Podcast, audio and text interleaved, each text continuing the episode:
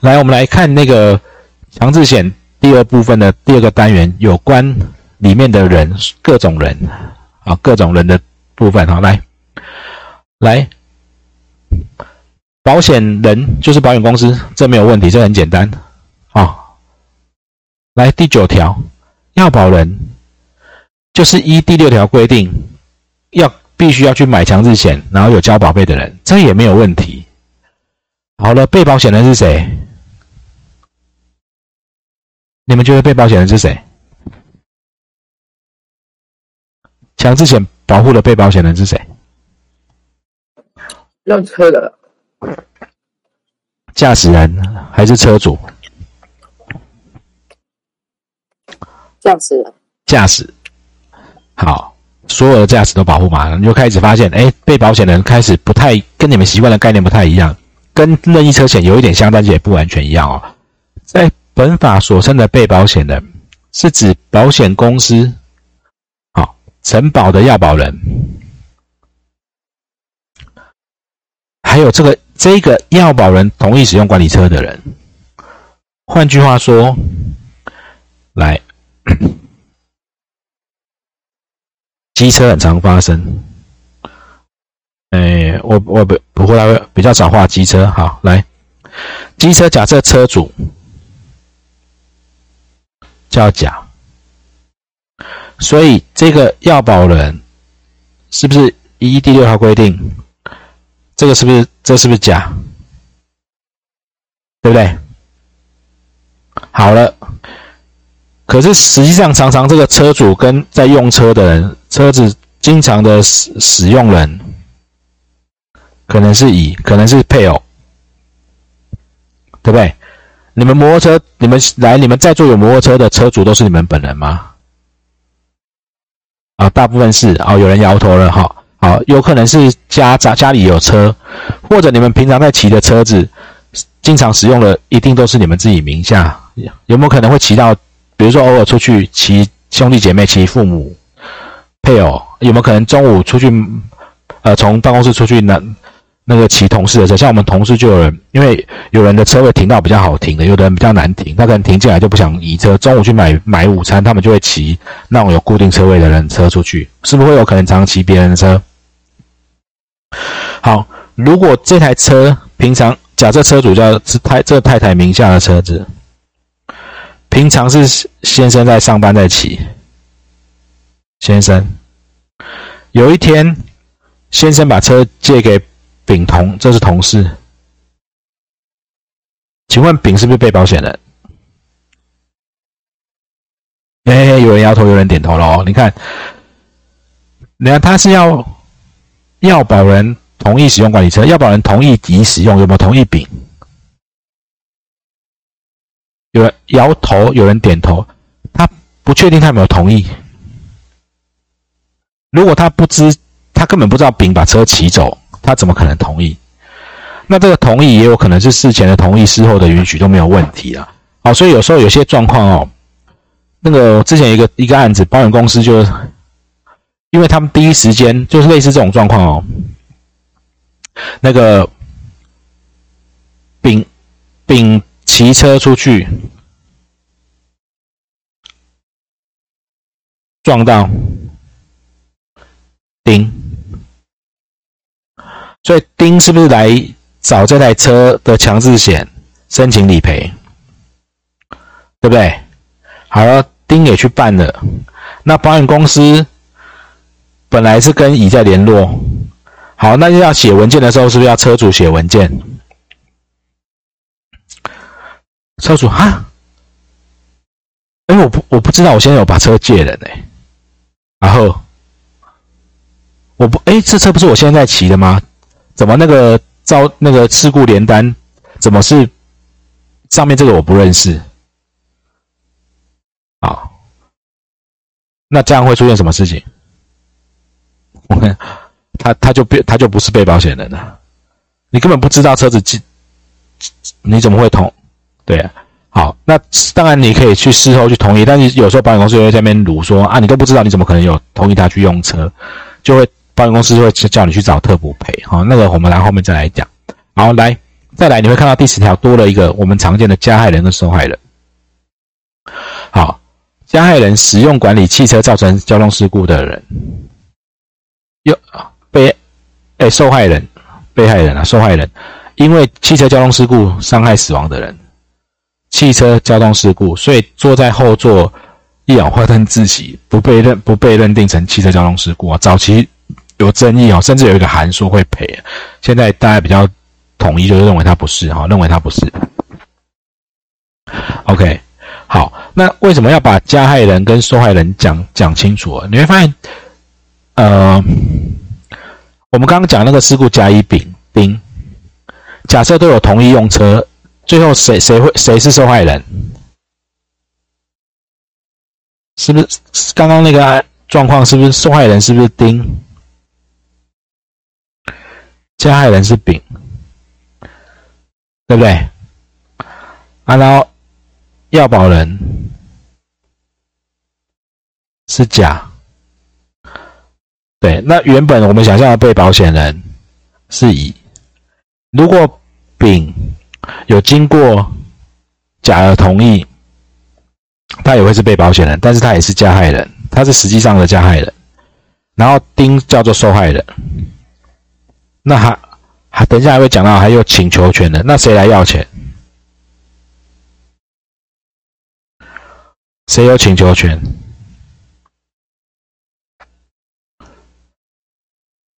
好像关系是不是很复杂？甲乙丙丁戊就有这么多身份，不是像我们平常看保险的要保人、被保险人、受益人而已。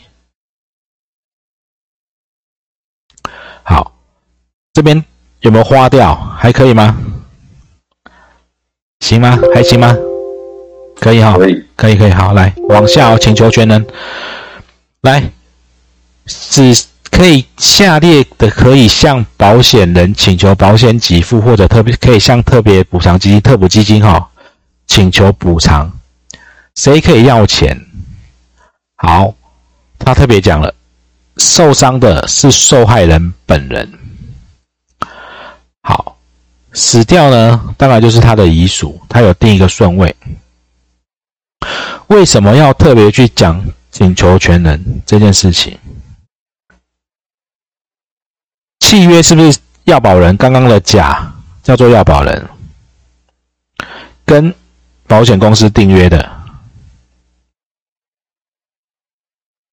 契约是他们两个的事情。呀，就算再怎么定，他被保险人，你会发现这个人从自始至终从来没有出现在这个保险契约里面啊，他连受益人都不是。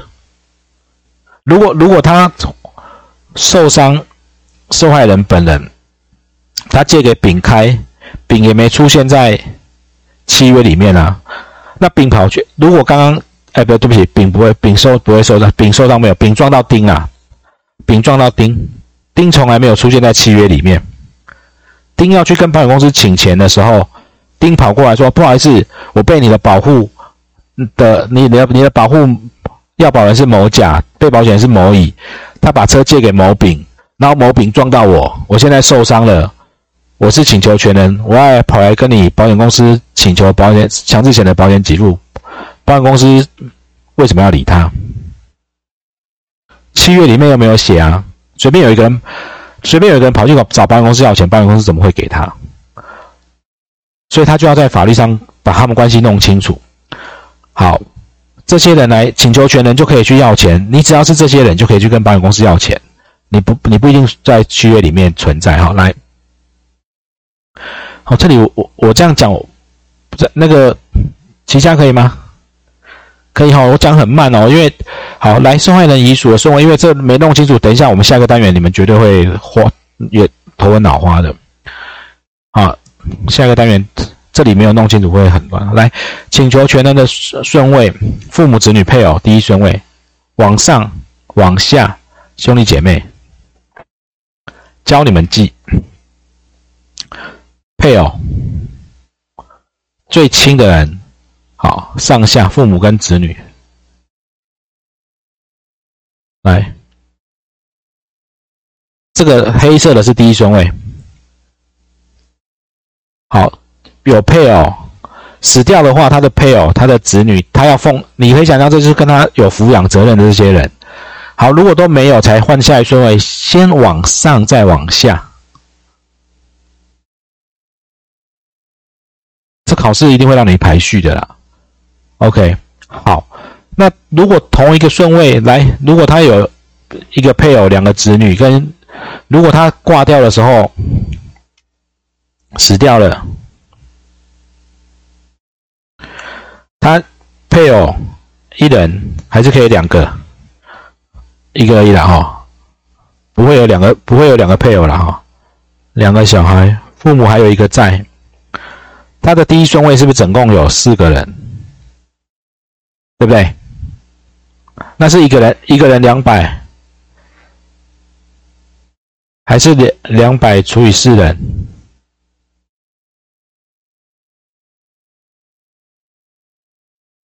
两百除以四人，好，两百除以四哈。你们如果有看到看到那个下一条，应该就会看到哈。来，如果同一个顺位有有超过一个以上的人，好，就平均分分平均分配保险给付。好，受害人死亡如果没有刚刚第二款第一项第二款，如果都没有没有没有父母第一项第二款。没有父母，没有配偶，没有子女，没有祖父母，没有孙子女，没有兄弟姐妹。如果都没有呢？有没有可能发生独居，或者是他真的就没有这些人？谁来要钱？好，为其支出殡葬费用的，所以你就会发现很多人其实有很多做殡葬，他们其实当然这个是一个大家互利的状况，他们就会跟警察机关、交通事故那种就是处理单位就很往来很密切。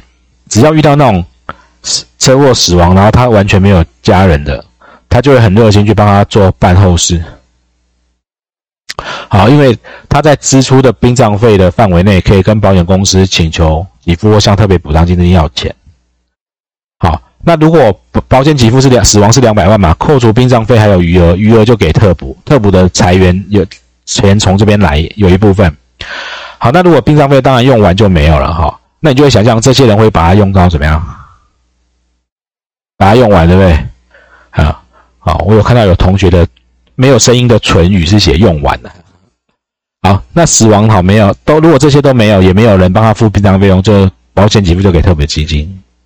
好，那你就那你就想要用这个，他就会很用力去用啊。所以主管机关就定了一个标准，这个项目。你不能乱，你不能说因为没有就尽量把它用。你可能自己又在经营殡葬业，你又把它用这个，每个人都用两百万去办后事，办得很豪华啊，不可能啊。所以来定了，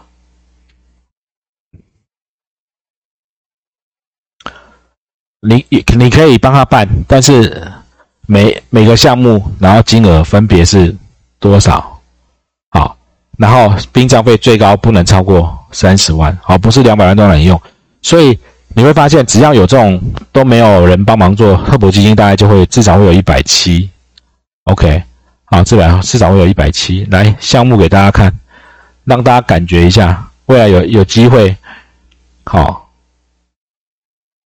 人家要帮你用的时候，你跟他说哦，我要吹冷气哈，礼堂冷气一小时三百。使用礼堂六百，接运遗体、防腐、冷藏，啊，化妆，含礼法三百。诶，有有看过这个项目表吗？没有。拿校服，告别式的乐队五千，布置寿衣啊，火葬，很细哦，哈。好，最多就这样，最多花到三十。好，那刚刚的顺位要记起来。你们如果已经做保险、做寿险做一阵子了，你们很容易会跟这个搞混。民法的遗产的继承，继承人他是这样写出配偶外以左类顺序，第一顺位是你们考人身保险都会考嘛？直系血亲背亲属，对不对？父母、兄弟姐妹、祖父母，你看看是不是不太一样？因为这个这里你们要去想法条的概原始的立法的目的跟概念，这个叫做遗产要继承，人挂了，有人要来继承，所以祖父母通常更早走嘛，排到很后面的啦，对不对？那强制险是车祸的补偿的概念，它的概念比较像，如果你们去看一些犯罪，就是犯罪受害人的补偿的法令，它的顺位比较像，它一定先，当然它就会先照顾配偶。还有有抚养责任，如果你有养，你有在抚养父母，你有养，你有你有抚养子女，这个叫包起来，这都叫第一顺位。那再来的抚养责任是，如果你阿公阿妈还在，你可能要抚养他，他是先往上，再往下，是不是跑到他前面，最后才是兄弟，强制险后面才是兄弟姐妹嘛？OK 吗？哈，要。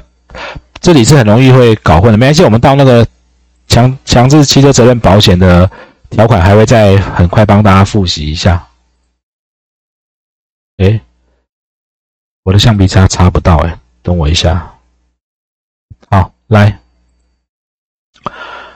好，来，被保险汽车、未保险汽车，哪些车是有保险，哪些是没有保险，他也把它写的很清楚，哈。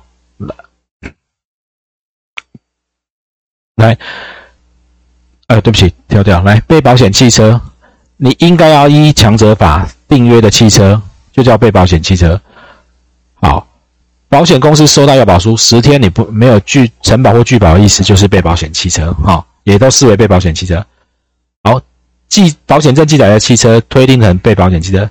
好，所以在这里面讲的什么叫被保险汽车？未未保险呢？没有保险的，是指。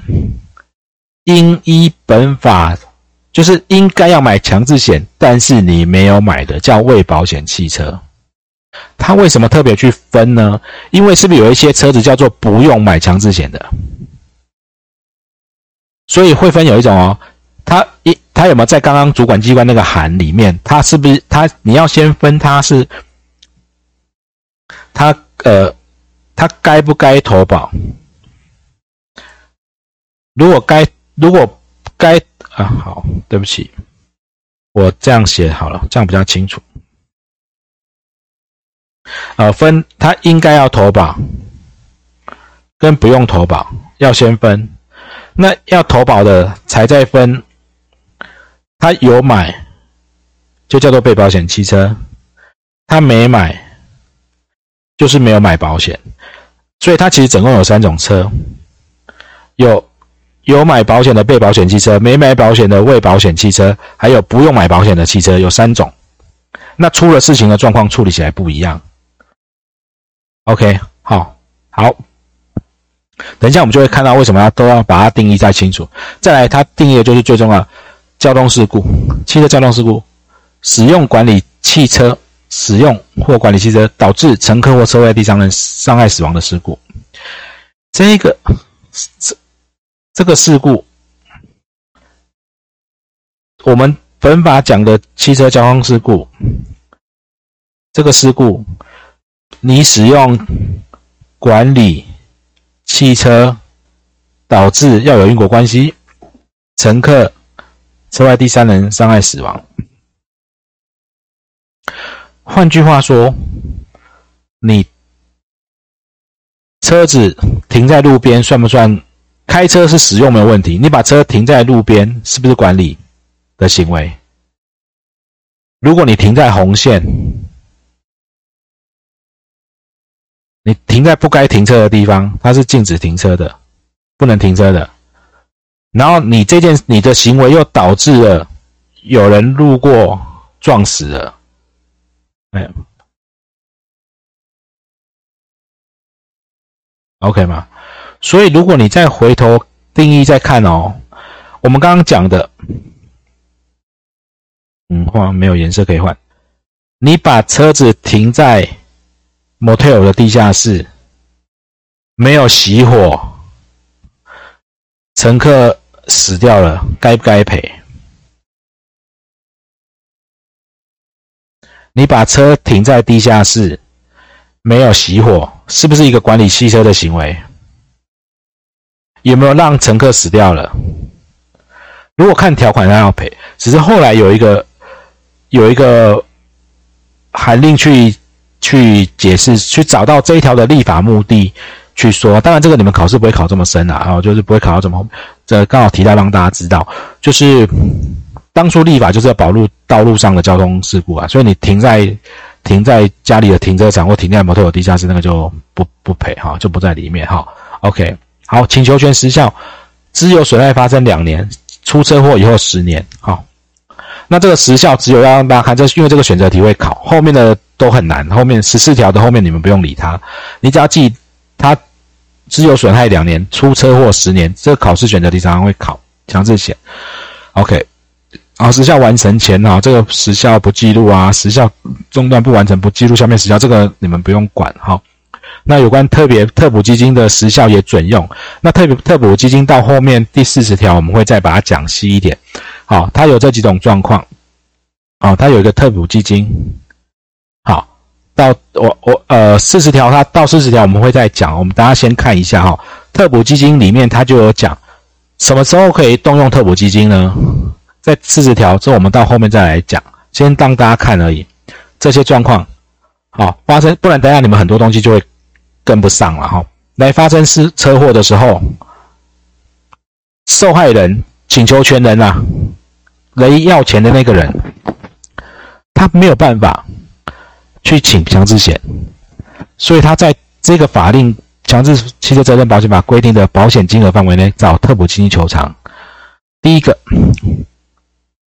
这个车有有人撞到，但你根本不知道是谁。肇事逃逸啊，什么？你根本不知道是谁撞到你，也没监视器拍到，但是就是被车撞伤、撞死了。你你是不是不知道对方是谁？不知道车牌是谁？你根本不知道，找不到监或者监视器有拍到，但是拍不清楚。你只好找特补去要钱。再来，为保险，这个车子是该买保险还是不该买的？该买的，对不对？该买没买，对不对？该买没买。那你不能是因为人家没买你就很衰，所以你找那你没买保险，你去请保险金也很奇怪，所以就找特补去要。好，刚刚讲的没有，我没有借他，他是偷开出去的，或者小偷把你的车偷开走了，就撞到人。好，那这样子一样找特补要。第四个，他这是不该买的，你这个车本来就不用买强制险，你是。不用买保，不用买强制险的汽车，所以刚刚讲，你你如果在路上被那个很慢很慢很慢的阿妈骑坐着那个医疗用的代步车，那个代步车是要买还不用买的，是不是不用买？啊 你被他撞到，那他是不是汽车？他是诶，他是路上的东，啊，你可能可以去找特补要钱。OK 啊，这是让大家看一下。所以刚在这十四条的时效后面，他讲这这四种状况。不能查，知道有损害一样，为保险汽车啊，未经同意使用，不用买保，它的时效也准用同一条规定了。好，这在这边很快带带着让大家看一下。好，那因为它是强制的保险，所以它就会有那个续保通知的义务。好，你们真的未来在做哦，你看啊，强制险续保，保险公司应该应该届满到期前三十天通知保险公司，通知要保人续保。现在实务上。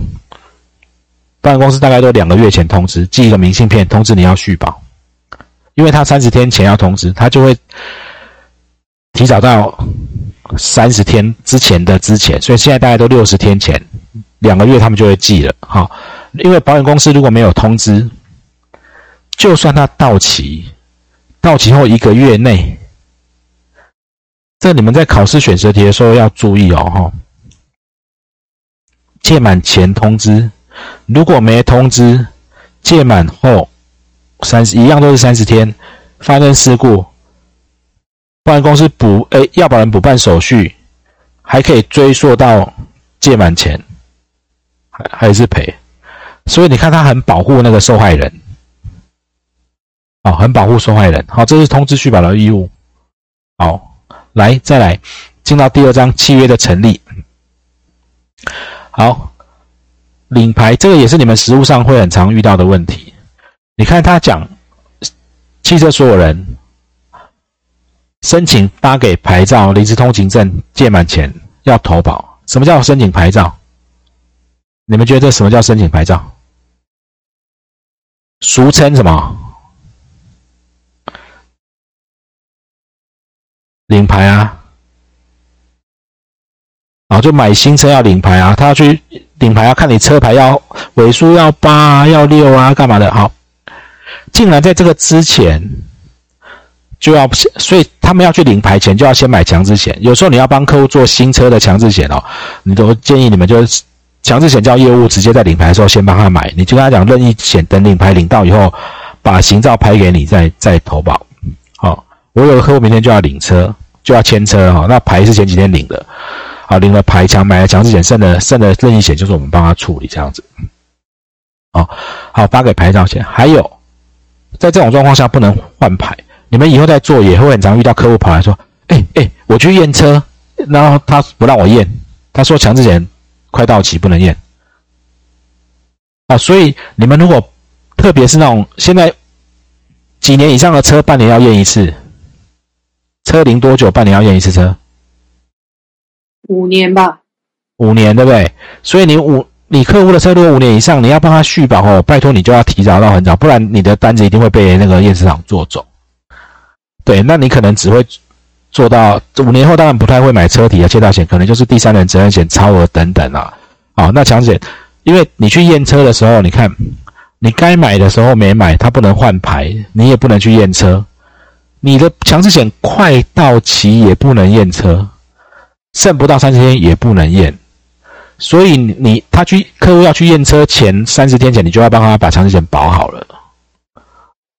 那就当然就要提早作业哈，提早作业好。来第二部分我们快讲完了，我们把这边一些比较行政的讲完，因为后面那一段要理解的，要花比较多时间谈。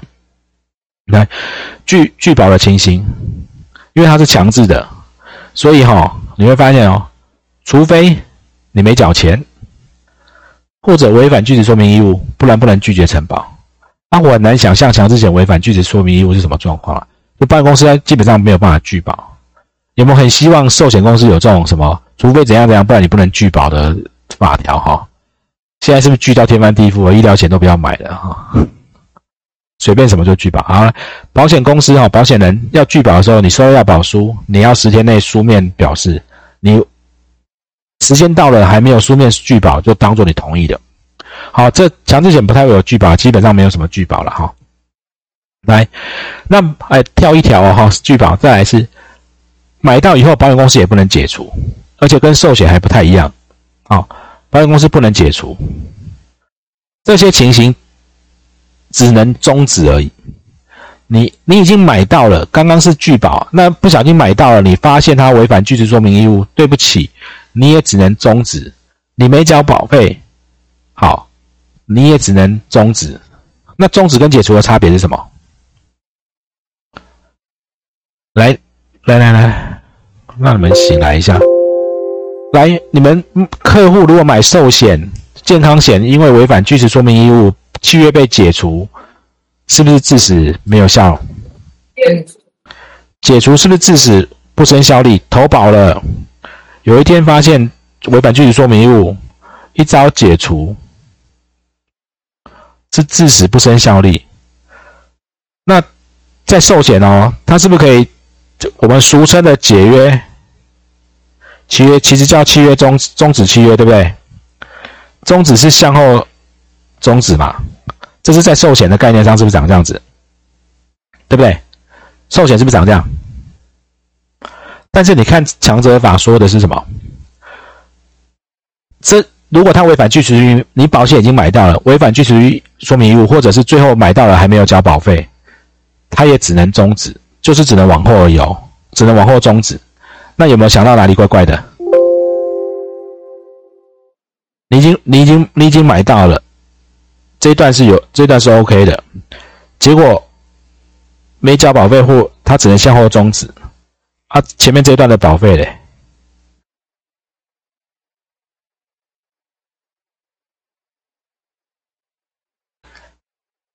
忘了擦掉。来，好，终止的终止，好，要书面终止，叫他补证、补钱、补说明或补钱，哈，只要补证，他就不能终止。那保费呢？在终止后，好要还前面的还还是要在。好，这是保险人哦。那要保人也不能停，你买了以后也不能停，你也不能解除，也不能你也不能解约。你要终止契约，只有这几种状况：车子已经牌照缴销了，你不要用这台车报废了，或者你已经卖给别人，而且那个新的人已经买了，导致重复投保。只有这种你可以，所以你看他很强制，他要求你必须要有义务维持这个契约有效力的哈。这个好，那依照这个终止。已经交了还是要还哈？没交的话，终止前的保费你要交哈。终止前的保费是要交的。你还这是要交的哦，这里不要落掉哈，这里不要落掉。好，把这边行政的讲完，等下我们就进下一个单元来重复买。不小心买到可以撤销在后，这选择题很耐考哦。可以不小心买到两张可以撤销在后，这个几率不高，现在都不高了哈。再来。